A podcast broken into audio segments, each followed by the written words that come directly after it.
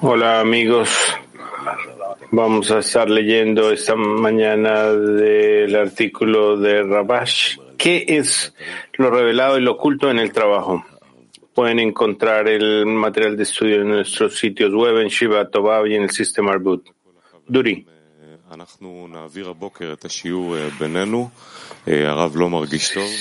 Sí, amigos.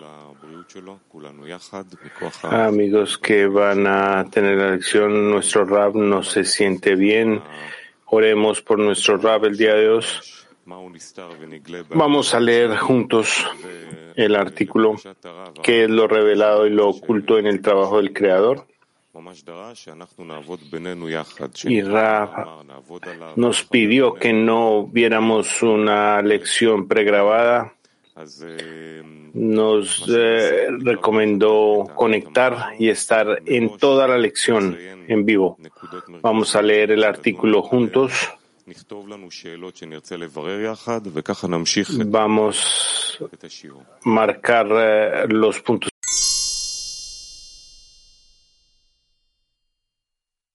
¿Qué es lo revelado y lo oculto en el trabajo del Creador? Nuevamente, escrituras de Rabash. ¿Qué es lo revelado y lo oculto en el trabajo del Creador? La escritura dice, Él te ha dicho, oh hombre, ¿qué es bueno y qué es lo que el Señor te exige sino hacer justicia, amar la voluntad y ser humilde con tu Dios? Aquí este versículo vemos dos cosas que se nos revelan.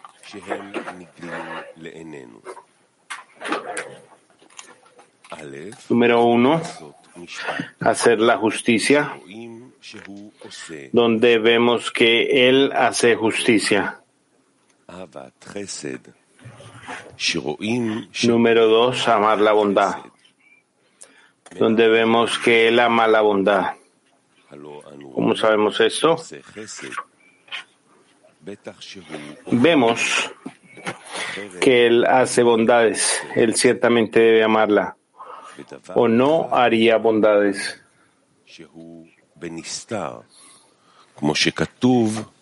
Y lo que se dice aquí es que está oculto y lo que está escrito y sé humilde con tu Dios. Debemos entender el significado de ser humilde.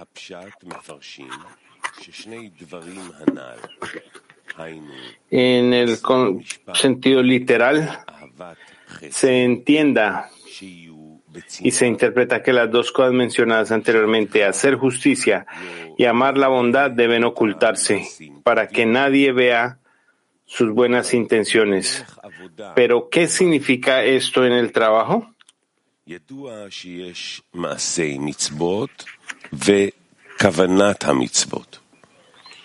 Se sabe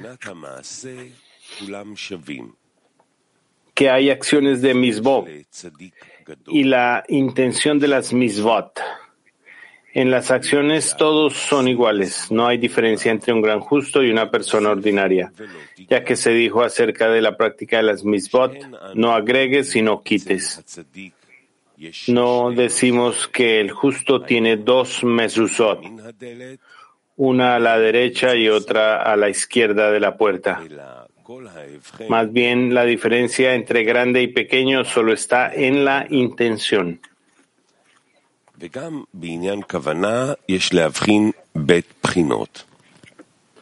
En la intención también debemos hacer dos discernimientos.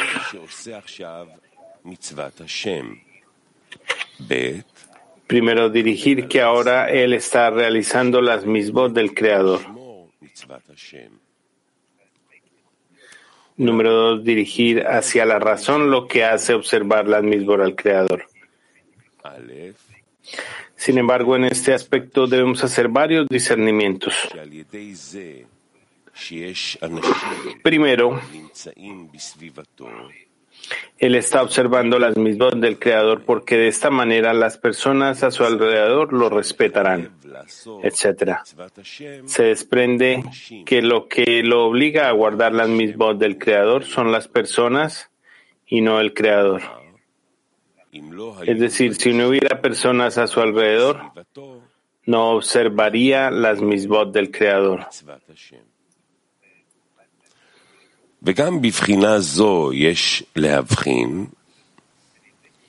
Y en este discernimiento también debemos discernir si él está haciendo esto por coerción, es decir, una persona que profana el Shabbat podría trabajar para una persona religiosa. La regla es que si puede obligarlo a no profanar el Shabbat, la regla es que debe forzarlo.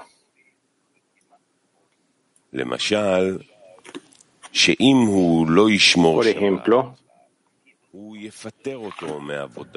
si no observa el Shabbat, lo despedirá del trabajo.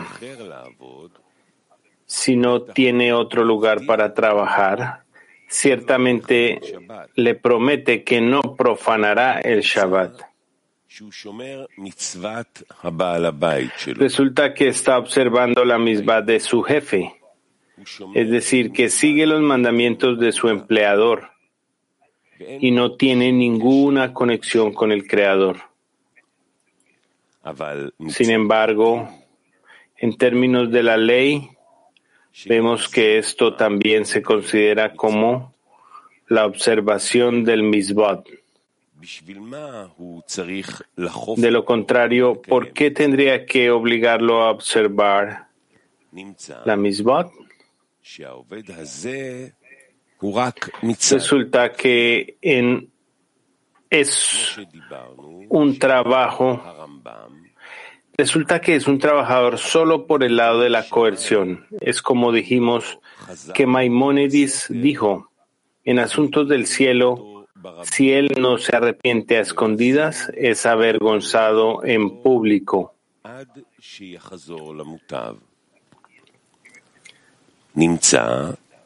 Él es despreciado y maldecido hasta que vuelva al bien. Resulta que la persona observa las misbot porque la mayoría de la gente lo obliga. En cuanto a la razón por la que las personas lo están obligando, debemos discernir, disfruta cuando realiza esta misbot, precepto o no. Cuando la persona realiza la misbot porque es respetada y así sucesivamente, disfruta observando la misbot. Pero si está observando la Torah y las misbot debido a la coerción, siempre desea salir del exilio por lo tanto, no sufre la Torah y la misbot, lo cual es para él como transgredir su propia voluntad y no morirá. Por la gente que lo obliga a absorber la Torah y las misbot. Por lo tanto, resulta que quien observa Debido al respeto de las personas, puede observar la Torah y las misbot con mucho gusto.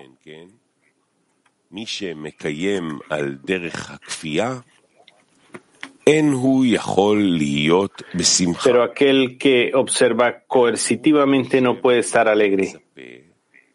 Más bien, él se sienta y espera una oportunidad para escapar en este exilio ya que no está observando las misbot del Creador porque quiere observar lo que dijo el Creador. Pero debe observarlas porque la gente de afuera lo está persiguiendo y él no quiere sufrir mayores tormentos que los tormentos de observar misbot. Por esta razón, esta manera es peor que la primera.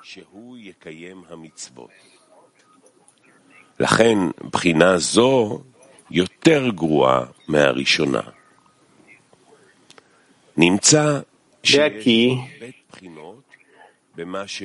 hay dos discernimientos en el objetivo de observar la Torah y las misbot. Primero por temor y por medio de la coerción. Número dos, por amor, cuando se siente feliz, cuando observa la Torah y las misbot. También hay otro discernimiento en la razón que lo hace observar la Torah y las misbot. Este se llama sé humilde.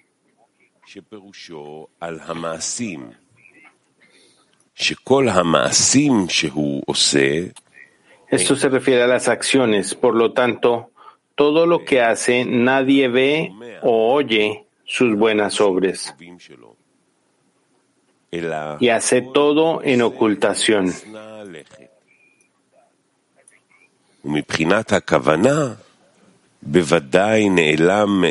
En términos de la intención, ciertamente está oculta del ojo de cada ser vivo.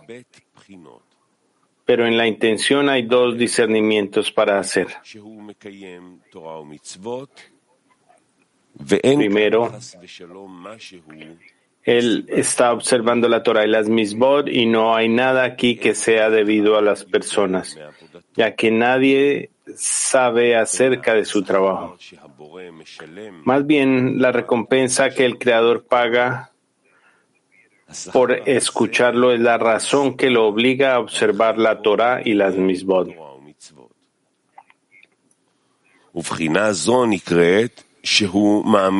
De esta manera se considera que cree en el Creador y cree en la recompensa y el castigo. Por lo tanto, la recompensa y el castigo es la razón que lo obliga a dedicarse a la Torah y a las misbot. Podemos llamar a esto trabajar en Lishma, en nombre de la Torah, es decir, para el Creador y no para que las personas lo respeten. Este es ciertamente un trabajo limpio, el cual es completamente para el Creador.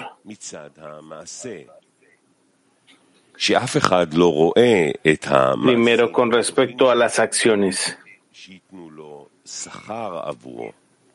Él no quiere que nadie vea sus buenas obras, por lo que lo recompensarán por ello. Y número dos, con respecto a la intención.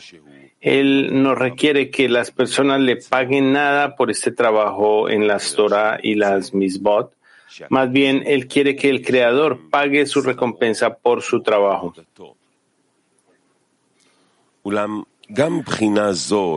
Sin embargo, esta forma de ser humilde sigue siendo incompleta aunque es más importante que las dos maneras anteriores, que es cuando las personas lo obligan.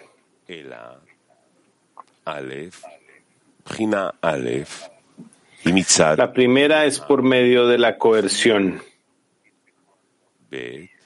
y la segunda es por el amor.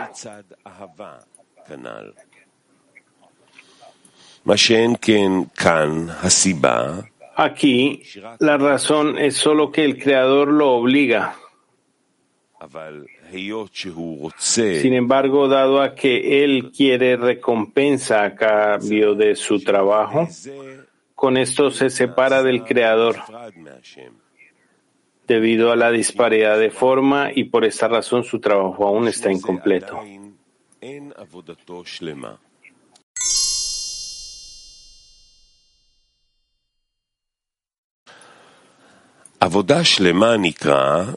El trabajo completo significa que él trabaja en la ocultación. Su intención es que solo el Creador lo obligue a dedicarse a la Torah y las misbot. Y otras personas no tienen control sobre su trabajo. Al mismo tiempo, él está trabajando para recibir recompensa sino solo para el Creador. Esto se considera como querer adherirse al trabajador, al, al creador, como en así como él es misericordioso, tú eres misericordioso. Esto significa que todo su trabajo es con el fin de otorgar y contiene una gran satisfacción del privilegio de servir al rey. De esto, él obtiene placer y alegría y no tiene otra necesidad de recibir nada. Por el contrario, cuando observa la Torah y las misbot con total sencillez y no puede hacer ninguna intención, se conforma con esto como si pudiera trabajar para el rey con un servicio importante.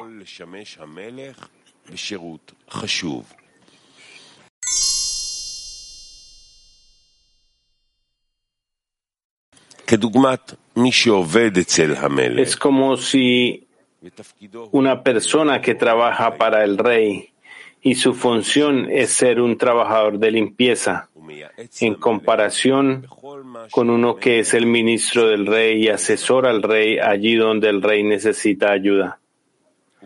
Ciertamente hay una gran diferencia con el hombre de la limpieza del rey, tanto en el salario con el respecto del ministro del rey.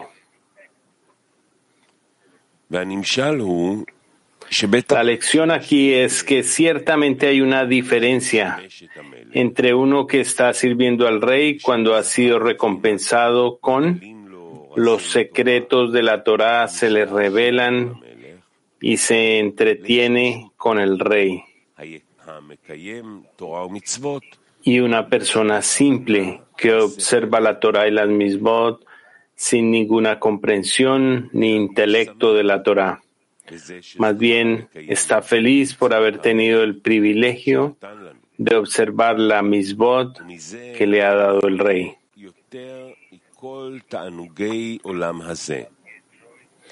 Él disfruta esto más que cualquier placer mundano ya que los placeres de este mundo le parecen como si estuviera sirviendo al cuerpo,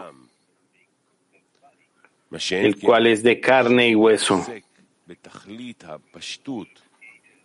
Pero cuando se dedica con simplicidad total, que es el trabajo más simple como un trabajador de limpieza en la casa del rey, pero dice, a fin de cuentas, ¿A quién quiero agradar? Al rey.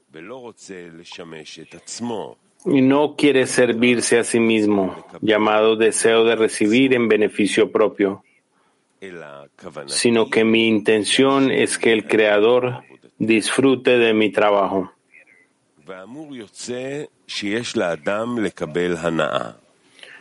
Resulta que una persona debe recibir placer ya que sin placer una persona no puede trabajar debido a la naturaleza que el Creador ha creado de acuerdo con el pensamiento de la creación.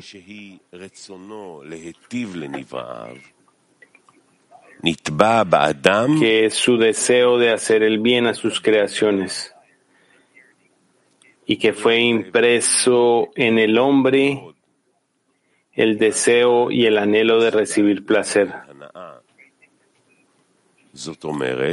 Sin embargo, existen grandes diferencias con respecto a las cosas de las cuales podemos recibir placer. Es decir, el placer se llama luz y no hay luz sin un cli o vasija. Resulta que el placer que uno desea recibir se coloca en algún cli. Esto significa que hay placeres revestidos de placeres corporales, como la pasión sin embargo, en la pasión también hay varios discernimientos que hacer. También en el honor. Y uno también puede obtener placer de adquirir conocimiento.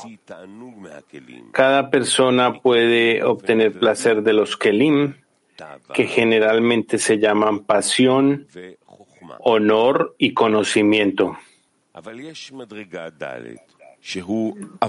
Sin embargo, hay un cuarto grado que sirve al Creador, es servir al Creador. Bala Sulam dijo en la introducción al libro del Zohar que hay cuatro grados llamados inanimado, vegetal, animado y hablante.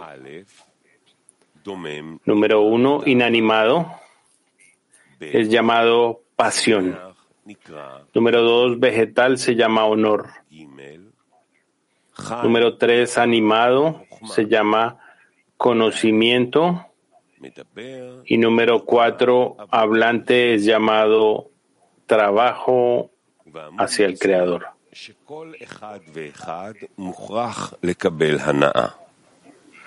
De esto se entiende que cada uno debe recibir placer, excepto que hay una diferencia en de qué vestimenta obtiene una persona deleite y placer. En esto debemos distinguir uno de otro. Por esta razón resulta que el comienzo del trabajo del hombre en el camino de la verdad es alcanzar el grado de se humilde con tu Dios.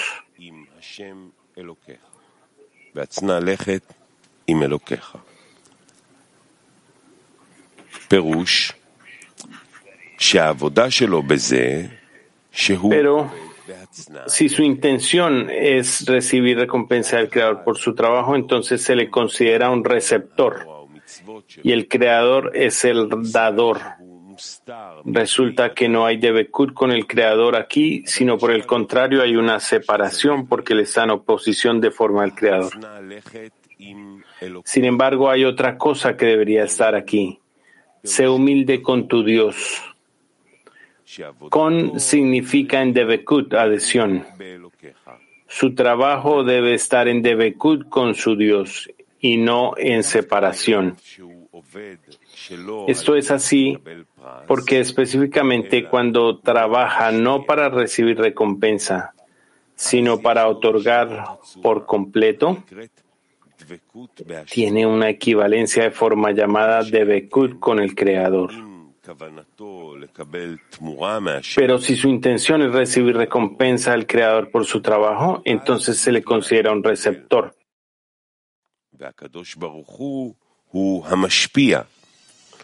Y el Creador es el dador. Resulta que no hay Debekut con el Creador aquí, sino que por el contrario hay separación, porque Él está en oposición de la forma del Creador.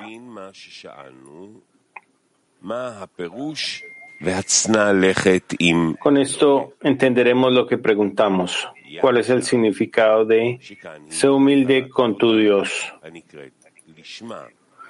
El significado literal es que aquí está el comienzo del trabajo llamado Lishma. Es como dijo el Rabbi Meir, aquel que aprende de la Torah Lishma en adelante es recompensado con muchas cosas y los secretos de la Torah se le revelan y se vuelve como un manantial en crecida. De esto se desprende que debemos distinguir entre el trabajo del público en general y el trabajo del individuo. El trabajo del público en general se refiere a todo Israel que aprende la Torah en las acciones, es decir, en la práctica.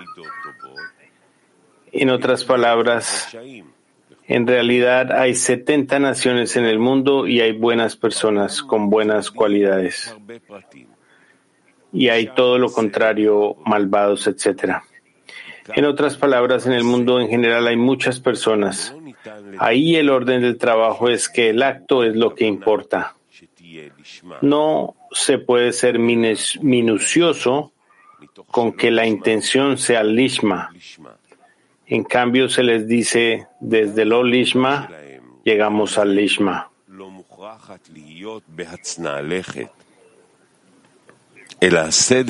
Además, su trabajo no necesita estar oculto, sino al contrario, el orden es que cada uno le cuenta a su amigo cuántas buenas obras tiene y cuánto tiempo dedica a la Torah y al trabajo El beneficio de esto tiene dos maneras.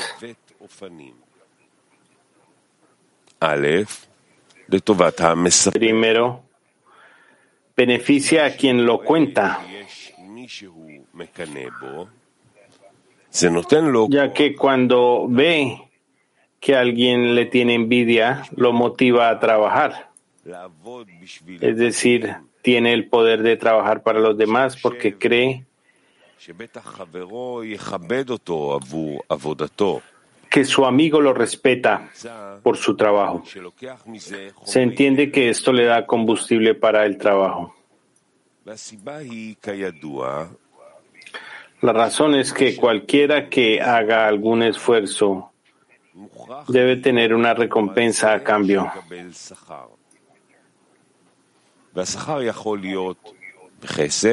La recompensa puede ser en dinero o en respeto. Es decir, a veces el acto que realiza hace que la gente lo respete y esto ya es considerado como una retribución, como el dinero.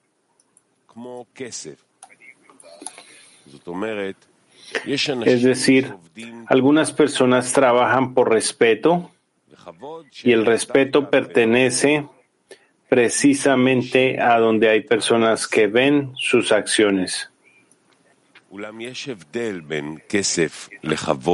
Sin embargo, existe una diferencia entre el dinero y el honor desde la perspectiva del dador.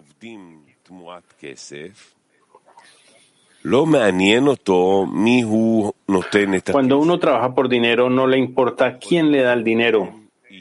El dador puede ser una persona común, pero si paga un precio más alto que una persona respetable en pago monetario, no es la personalidad del dador quien determina si el trabajo vale la pena, sino la suma de dinero determina el lugar de trabajo.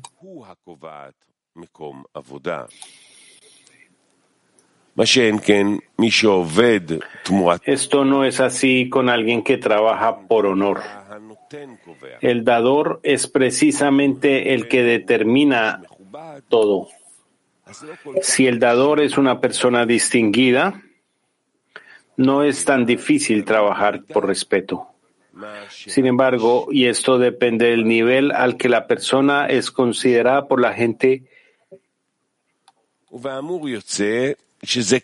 como una persona importante. Por lo tanto, resulta que es difícil trabajar para el Creador sin recibir recompensa, ya que una persona espera algún pago.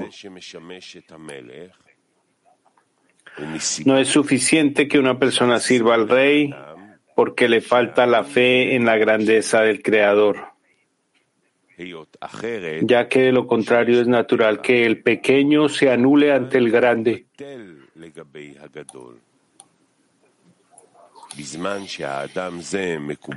Siempre y cuando el dador sea aceptado por la gente como una gran personalidad. Por esta razón, cuando una persona ya no puede sentir la grandeza del Creador, debe trabajar en lo lishma.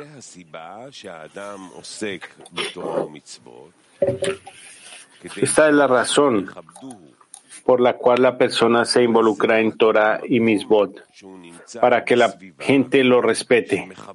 Esto es así solo cuando se encuentra en un entorno que respeta a los trabajadores del Creador. Sin embargo, cuando uno está entre personas seculares, ciertamente trabaja oculto para no recibir desprecio de ellos en lugar de respeto.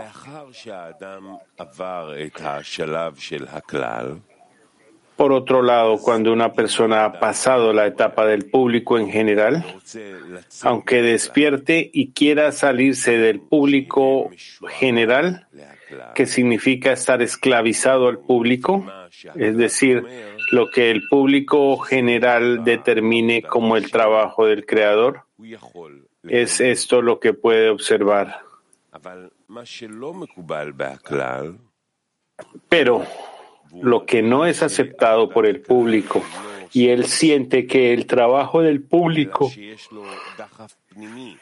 general no es la etapa final, pero que tiene un impulso interno de que existe el tema del trabajo que pertenece específicamente a los individuos, donde cada individuo contiene el conjunto, entonces el asunto del Lishma comienza a revelarse.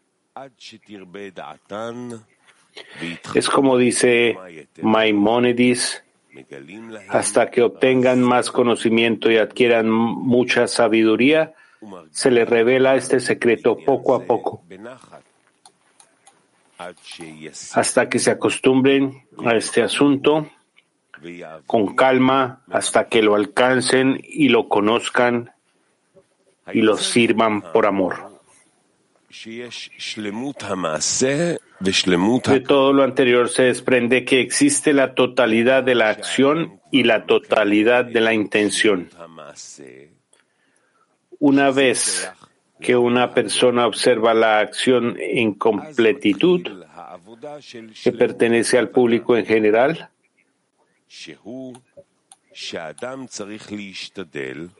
esta entonces comienza el trabajo sobre la completitud de la intención. Esto es cuando uno debe tratar de hacer que la causa que lo obliga a observar la Torah y las mismot sea el creador, ya que él quiere otorgar al creador, porque la persona cree en la grandeza y la importancia del creador. Por esta razón, él considera que es un gran privilegio si tiene el éxito en trabajar para el rey. Este trabajo se llama trabajo oculto. Aquí el trabajo se centra principalmente en la intención, que no se revela a nadie. Es decir, ni una sola persona en el mundo puede conocer la razón que obliga a su amigo a trabajar en la Torah y las misbot. Pero en el trabajo del público general llamado Lo Lishma es el trabajo revelado, el cual es la parte práctica. Esto significa que su plenitud está en la acción.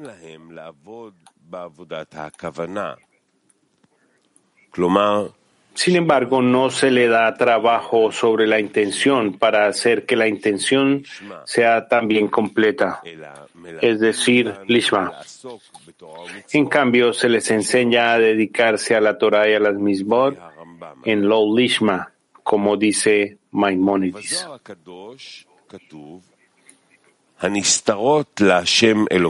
Está escrito en el Zohar, las cosas ocultas que le pertenecen al Señor nuestro Dios son el temor y el amor que están en la mente y en el corazón.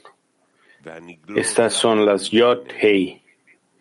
Y las cosas reveladas nos pertenecen a nosotros y a nuestros hijos, es decir, la Torah y la Misbah.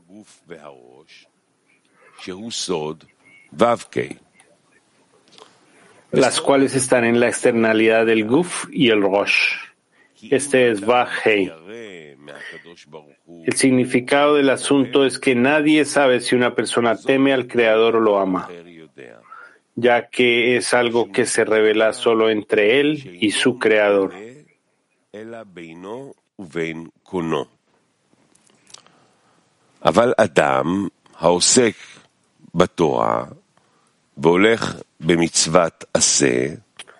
Pero una persona que se dedica a la Torah y a las misbot prácticas se revela a todos, ya que aquí el Creador ha hecho que se comprometa abiertamente con la Torah y los ojos la miran y los oídos la escuchan.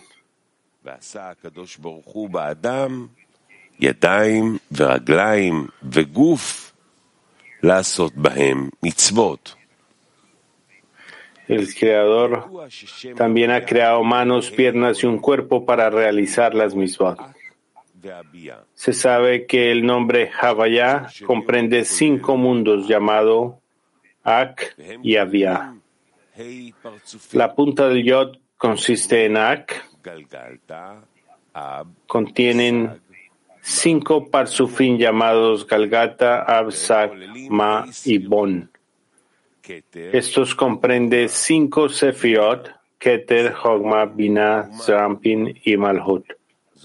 Esto significa que todas y cada Bejina, discernimiento, están incluidas en una letra en el nombre Havaya.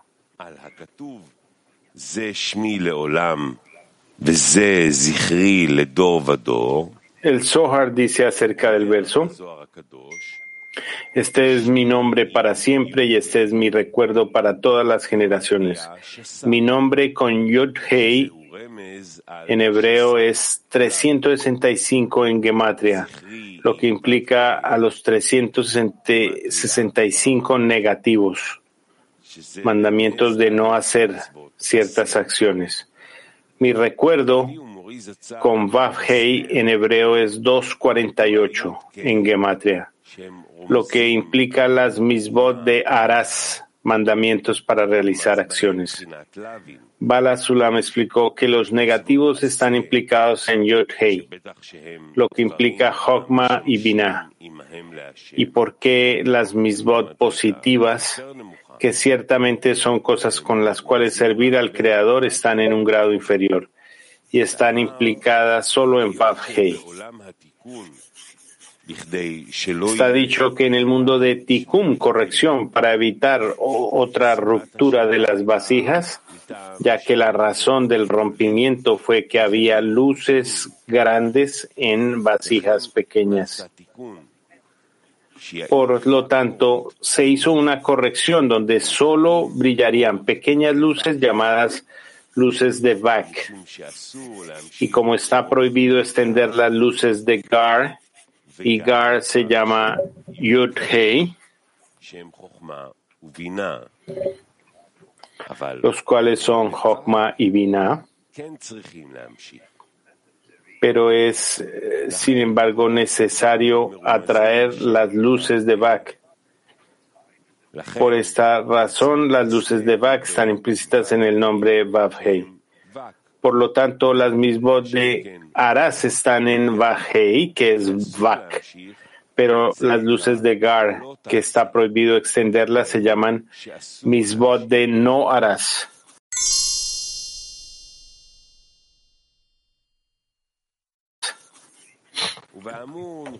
lo que significa que está prohibido extenderlas. En consecuencia, podemos explicar el significado de Havaya que incluye temor y amor, que son Yod Hei, y Torah y Misbah, que son Vav Hei, los explicaremos uno a la vez. Número uno. El temor significa que uno debe temer de que se le dé poca satisfacción a su hacedor. Como está escrito en la introducción al libro del Zohar, tanto el primer temor como el segundo no son para su propio beneficio, pero solo por miedo a que disminuya la satisfacción a su hacedor.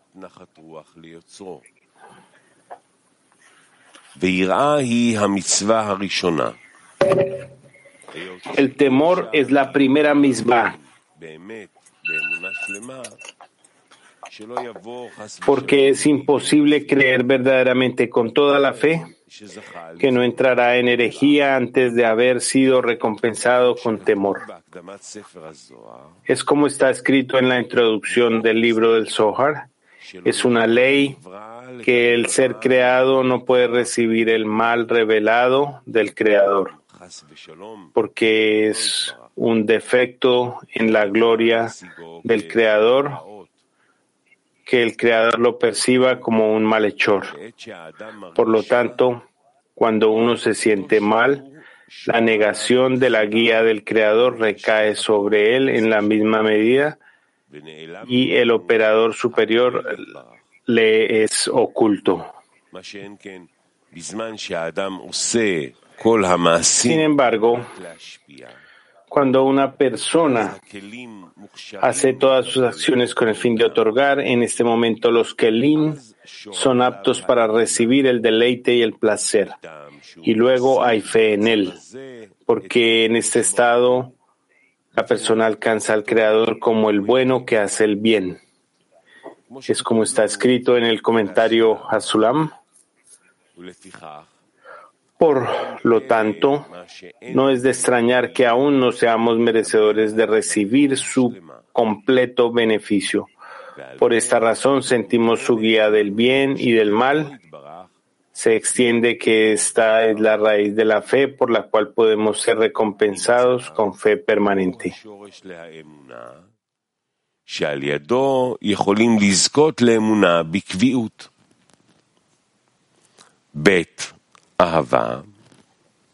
Número dos, el amor. Como a través del miedo se le recompensa con deleite y placer, en este momento aparece el amor. En el amor debemos discernir entre el amor condicional y el amor incondicional.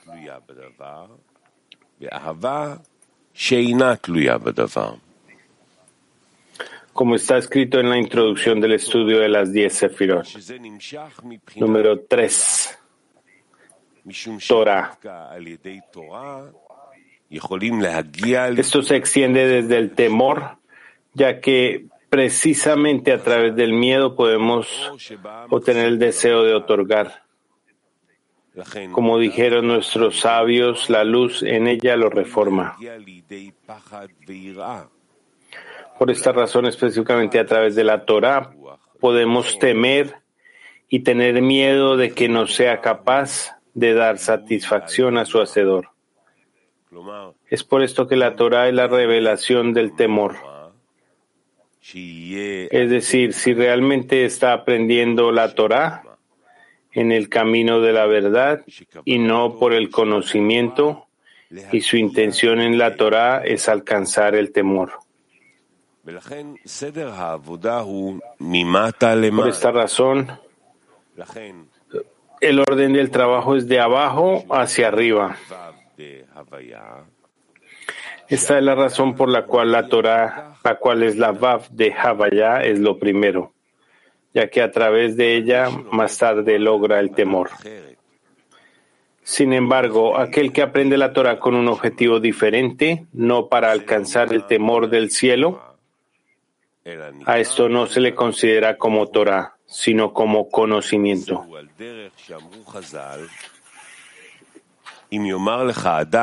Es como dijeron nuestros sabios, si un hombre te dijera, hay sabiduría en las naciones, créelo. Hay Torah en las naciones, no lo creas, ya que la Torah pertenece a aquellos que aprenden para alcanzar el temor al cielo. Número cuatro, mitzvah. Esta es la Hei de Havaya y se extiende desde el amor, que es la primera Hei de Havaya.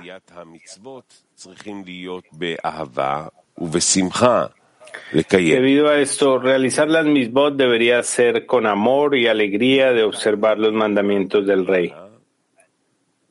Aquí también aprendemos de abajo hacia arriba, es decir, por una persona que ejerce para observar las misbot y el del rey con amor, mediante un despertar desde abajo que provoca un despertar de lo alto, donde el Creador revela su amor por Israel, como está escrito, nos amaste y nos quisiste.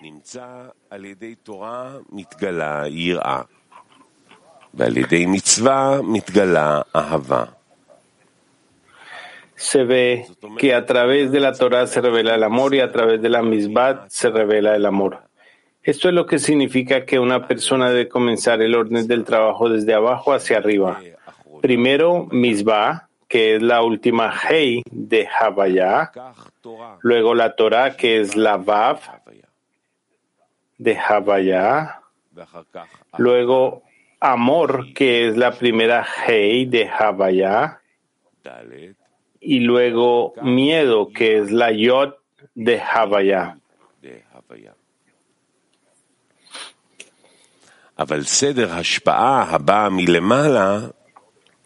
Pero en el orden del otorgamiento que viene desde arriba, el temor aparece primero, luego el amor, luego la persona alcanza la Torah. Y luego la mitzvah.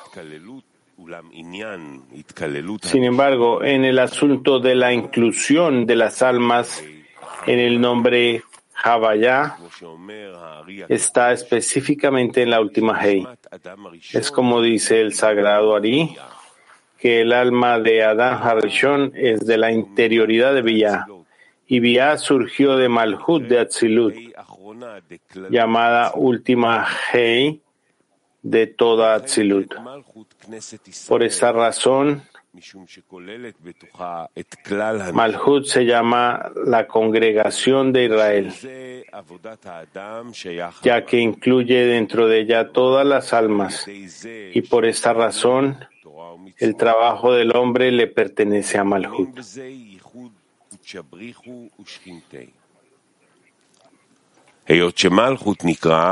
Es decir, al observar la Torah y las misbot, se causa la unificación del Creador y su Shekinah, ya que Malhut es llamada una vasija de recepción para la abundancia superior y al Creador se le llama el dador. Es por esto que no hay unificación aquí llamada equivalencia de forma, pero cuando nos involucramos aquí abajo en los actos de otorgamiento, cada uno causa equivalencia de forma en la raíz de su alma. Y a esto se le llama unificación, como el creador, quien es el dador. Es como está escrito en el Zohar. La letra Hei es una confirmación de las cosas. El significado es lleva contigo cosas y regresa al Creador. Ciertamente una persona peca, hace que la Hei se aleje de la Vav, ya que el hijo de Yod Hei es Vav. Comprende Yud Hei Vav y se apartó de la letra Hei. Esta es la razón por la cual el templo fue destruido Israel fue expulsado de allí y se exilió entre las naciones. Y esta es la razón por la que cualquiera que se arrepiente causa que Hei vuelva a la letra Vav y la redención depende de él.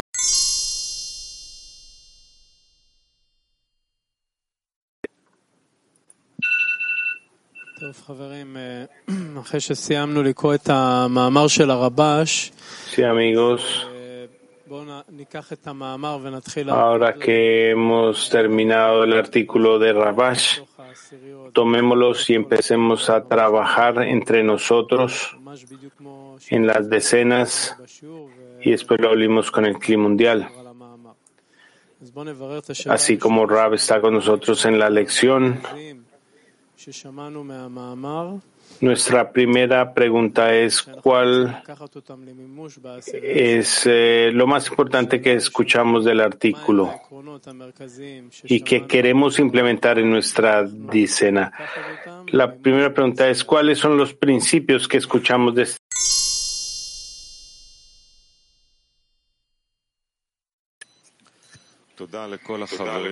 Gracias a todos los amigos por sus preguntas. Vamos a, ir a una pregunta de China. Si es necesario alcanzar el temor en el trabajo. Es necesario alcanzar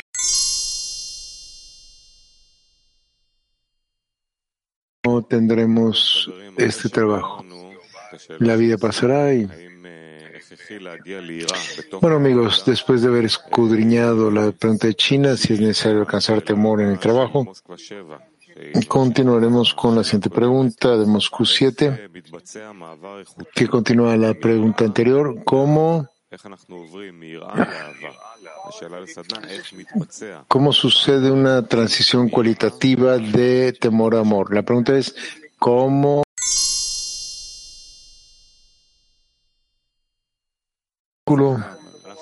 de abajo hacia arriba, primero que nada obtenemos temor, amor y luego temor. Vamos a pasar a la siguiente lección, eh, pregunta, vamos a tomar la de Georgia para continuar con el tema del amor y el temor. Dijeron esto, Rabash escribe acerca del orden de los eventos de arriba hacia abajo. Mitzvah Torah va.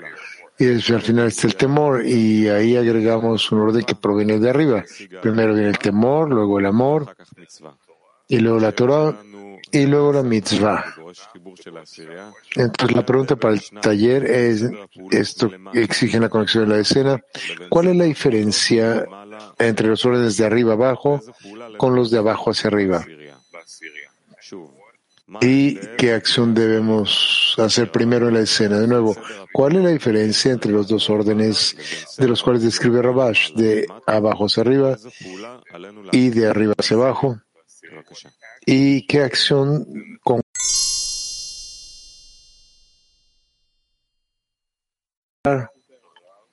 en nuestra lección, en nuestra decena conectada. ¿Cómo podemos encontrar a Rab dentro de nuestra decena conectada? Vamos a escudriñar esto.